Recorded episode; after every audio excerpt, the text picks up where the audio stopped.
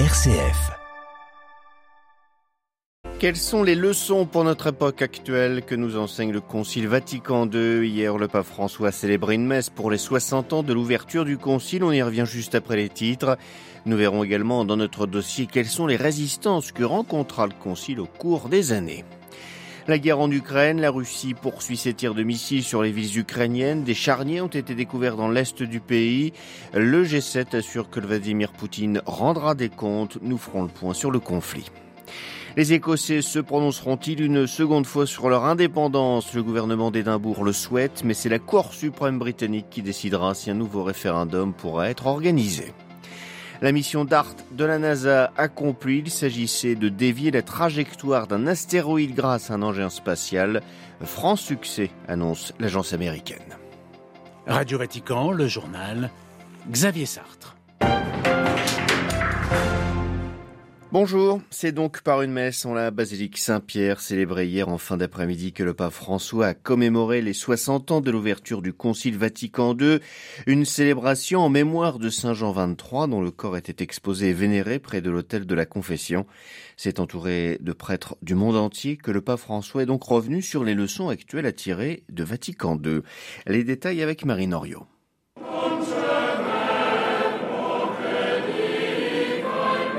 Aujourd'hui, ce qu'il faut retenir de ce concile, c'est d'abord un regard à porter sur l'Église, a expliqué François, le regard d'en haut. Un regard donc qui ne part pas de soi, mais de l'Évangile. C'est pour cela que ce concile fut une première, a précisé François, pour que l'Église s'interroge sur elle-même, pour qu'elle réfléchisse sur sa propre nature et sur sa mission. Ainsi, il faut redécouvrir le concile pour redonner la primauté de Dieu à l'essentiel, pour revenir à une Église qui n'a pas le temps pour les affrontements, les poisons et les polémique. di Gesù non ha tempo per scontri, Deuxième regard que nous enseigne le Concile, celui du milieu, être dans le monde sans jamais se sentir au-dessus des autres, a continué l'évêque de Rome. Comme Pierre, au milieu des brebis, il faut être dans le monde avec les autres, ne jamais se sentir supérieur. L'Église ne doit pas se démarquer du monde, mais le servir, a continué le pape. Alors aujourd'hui, il faut revenir au Concile pour se donner, pour sortir de nous-mêmes et surmonter la tentation de l'auto-référentialité. Dernière invitation lancée par François à la lumière de Vatican II, à l'image de la Trinité, dépassons les polarisations et gardons la communion. Marine Henriot et nous reviendrons donc sur le concile et les résistances qu'il suscita dans notre dossier. Le pape François clôturera la rencontre internationale pour la paix de la communauté de Sant'Egidio en participant au temps de prière écuménique à la cérémonie interreligieuse qui aura lieu à l'intérieur du Colisée à Rome le 25 octobre prochain. Annonce faite hier par la salle de presse du Saint-Siège. Cette rencontre qui s'étale sur trois jours accueillera également le président français. Emmanuel Macron en profitera pour rendre visite au pape le 24 octobre pour la troisième fois depuis 2017. En attendant ces rendez-vous, le pape conduira d'ici quelques minutes l'audience générale que vous pourrez suivre en direct, commentée en français sur notre site internet www.vaticannews.va et sur notre page Facebook.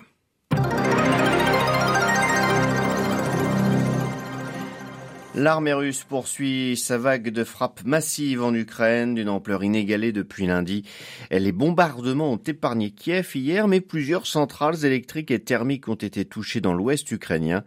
Le G7, réuni virtuellement en urgence hier, condamne et promet de demander des comptes au chef du Kremlin, Delphine Allaire. Oui, et pour cause, l'état-major ukrainien signale des frappes aériennes de missiles, lance-roquettes russes et drones iraniens sur une vingtaine de villes et villages dans tout le pays hier. 78 civils ont été retrouvés dans plusieurs charniers à l'est et loin du front, les infrastructures stratégiques ukrainiennes ont été ciblées, entraînant coupure de courant et d'eau jusqu'à la capitale. Réaction, le président ukrainien veut créer un bouclier aérien tout au-dessus de l'Ukraine. Il réclame des progrès à ses alliés sur cette défense anti-aérienne et anti-missile. Il prévient Vladimir Poutine est en fin de règne, il a encore les moyens d'une escalade. Quelle réponse, Delphine, des dirigeants du G7 réunis en urgence hier? Le groupe des sept puissances déplore la stratégie russe d'escalade escalade délibérée et condamne, je cite, des attaques aveugles contre des civils innocents constituant un crime de guerre. Les Occidentaux assurent que Vladimir Poutine rendra des comptes, mettent en garde l'allié bélarus, créer une force militaire commune Moscou-Minsk rendrait le Bélarus complice de la guerre, même si la force est défensive, comme l'affirme le président Loukachenko qui redoute une attaque ukrainienne. Quant aux négociations russo-ukrainiennes, aucune perspective, Xavier. Interrogé en marge du G7, le président américain n'affiche aucune intention de négocier quoi que ce soit avec la Russie. Delphine Allaire, et nous en parlions hier. L'Ukraine a bien reçu ce matin son premier système de défense antiaérienne livré par l'Allemagne. Une nouvelle ère de la défense aérienne a commencé en Ukraine. C'est félicité le ministre ukrainien de la Défense. Un des enjeux de cette guerre, la centrale nucléaire de Zaporizhzhia, actuellement occupée par l'armée russe. Hier, Vladimir Poutine s'est dit ouvert un dialogue avec l'AIEA sans plus de précision. Le directeur de l'Agence internationale de l'énergie atomique a lui souligné l'urgence d'agir pour prévenir un accident nucléaire. Cette guerre en Ukraine ne se joue pas que sur le terrain. Le président américain le sait parfaitement. Hier, Joe Biden a exprimé son mécontentement vis-à-vis de l'Arabie saoudite qui a décidé avec les autres membres de l'OPEP+, de diminuer la production de pétrole pour maintenir les prix du baril. Or, la Russie, exportatrice de pétrole, compte sur ses revenus pour financer son effort de guerre. D'où la colère américaine. Il y aura des conséquences pour ce qu'ils ont fait avec la Russie, a menacé le chef de la Maison Blanche. La question écossaise de nouveau sur la table Royaume-Uni. La Cour suprême britannique examine si le gouvernement écossais a compétence pour organiser un second référendum sur l'indépendance. La première ministre britannique Liz Truss s'est opposée à une nouvelle consultation, estimant que le problème a été réglé pour une génération par le vote de 2014. À Londres, Jean Jaffray. C'est également ce que le leader du Parti national écossais, Alexander Salmon, avait déclaré pendant la campagne électorale en 2014. Mais selon les indépendantistes, le référendum sur le Brexit, deux ans plus tard, a changé la donne. 62% des Écossais s'étaient prononcés contre la sortie de l'Union européenne. Nicola Sturgeon soutient le droit inaliénable de l'Écosse à décider de son avenir et elle veut organiser un second référendum le 19 octobre de l'année prochaine. Anticipant un bras de fer judiciaire, la chef du SNP a pris les devants et demande à la Cour suprême de trancher si l'organisation d'un référendum relève légalement de la compétence du Parlement d'Édimbourg. Hier, l'avocat du gouvernement, Sir James Heady, a fait valoir que la Cour suprême n'était pas habilitée à se prononcer sur un projet de loi qui n'avait pas été d'abord examiné, amendé et voté par les députés du Parlement écossais. En cas de rejet, Nicolas Sturgeon a prévenu qu'elle utiliserait les législatives de 2024 comme un référendum de facto. Londres, Jean Jaffré, Radio Vatican. Aung San Suu de nouveau condamnée, l'ancienne dirigeante birmane écope de six années de détention supplémentaire pour deux affaires de corruption. Une peine qui s'ajoute à celle de 20 ans affligée pour d'autres motifs. La prix Nobel de la paix 1991, âgée de 77 ans, est toujours détenue à l'isolement dans une prison de la capitale de la Birmanie. Les députés irakiens se retrouvent aujourd'hui pour élire le président de la République, un poste traditionnellement attribué à un Kurde. Les deux principaux partis kurdes se disputent le poste. La plus grande incertitude règne donc sur l'issue du vote. Mais dès qu'un nom l'emportera, le calendrier politique pourrait s'accélérer, le président nommant le Premier ministre. Or, cela fait un an que les Irakiens attendent un nouveau gouvernement depuis les législatives du 10 octobre 2021. La mission était inédite et elle se solde par un succès total. La NASA annonce être parvenue à dévier un astéroïde de sa trajectoire. Fin septembre, l'agence spatiale américaine avait pour cela projeté un vaisseau à 11 millions de kilomètres de la Terre contre la surface de Dimorphos, un astéroïde d'un diamètre de 160 mètres. L'opération de défense planétaire baptisée DART a donc rempli son objectif. À New York, Loïc Loury. Il y a deux semaines, affirme le patron de l'agence spatiale américaine Bill Nelson, la NASA avait encore écrit l'histoire. Après un voyage de dix mois, le vaisseau de la mission DART, Fléchette en anglais, avait percuté Dimorphos, ce modeste astéroïde en orbite autour de Didymos, avec un objectif en modifier la trajectoire. L'impact du vaisseau sur Dimorphos a réduit l'orbite de l'astéroïde de 32 minutes et en a donc modifié avec succès la trajectoire. Si son orbite avait été diminuée ne serait-ce que de 10 minutes, ça aurait déjà été considéré comme un énorme succès. C'est un moment décisif pour la défense planétaire et un moment décisif pour l'humanité. Le travail, pour autant, ne fait que commencer. Les astronomes vont étudier la composition de l'astéroïde grâce notamment aux débris éjectés lors de l'impact, mesurer également quelle quantité d'énergie a été dégagée. À tout cela, histoire d'être prêt lorsqu'un géocroiseur menacera la Terre, mais ce n'est a priori pas pour tout de suite. New York, le éclourie Radio Vatican.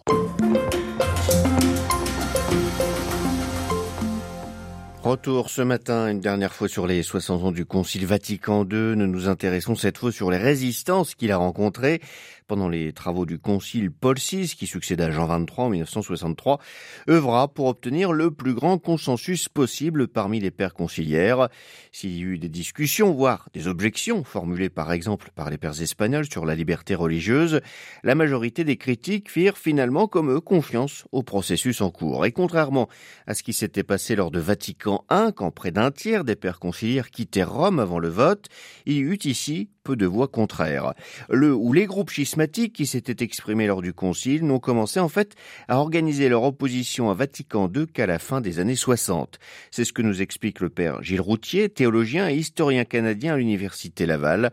Ce fut Paul VI qui le premier donc dut gérer les résistances il a essuyé l'orage, c'est-à-dire la grande transition culturelle des années 67-68, initiée aux États-Unis sur la côte ouest et par la suite transporté en Europe.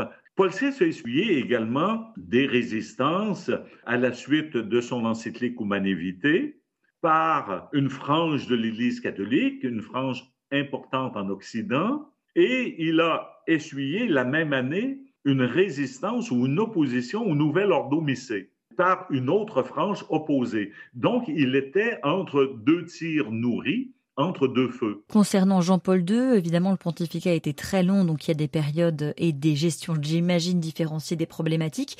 Mais est-ce que vous pouvez nous donner un exemple de la manière dont il est resté fidèle à Vatican II malgré les résistances? Par exemple, le rassemblement d'assises, où il a prié en même temps ou avec des représentants d'autres religions.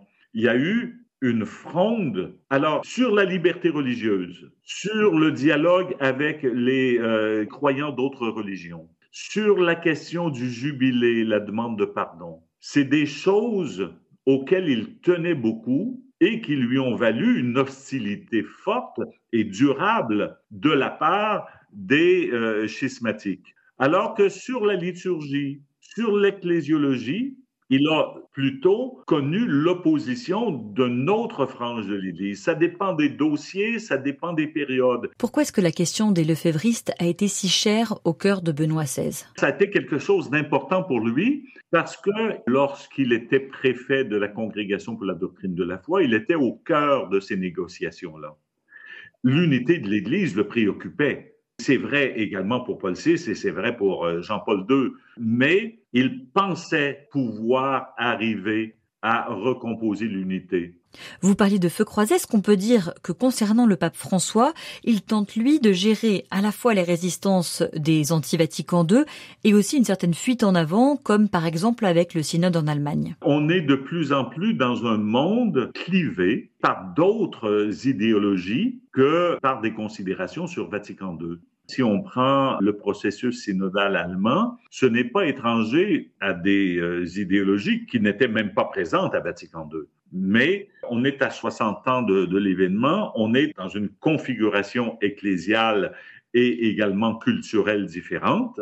Il y a par exemple actuellement une hostilité s'exprimant avec violence du fait que nous sommes dans une société avec des médias sociaux, des évêques aux États-Unis parle du pape comme on n'aurait jamais entendu il y a 50 euh, ans, qu'il y ait des divergences dans l'Église. Et c'est ça le fait conciliaire ou le fait synodal. Et François accepte les critiques, même il souhaite une libre parole, mais pas avec une telle violence. On est rendu qu'il y a des fragmentations sociales et des clivages idéologiques tels que on se fait maître et absolu. Son idée est la seule qui peut avoir raison.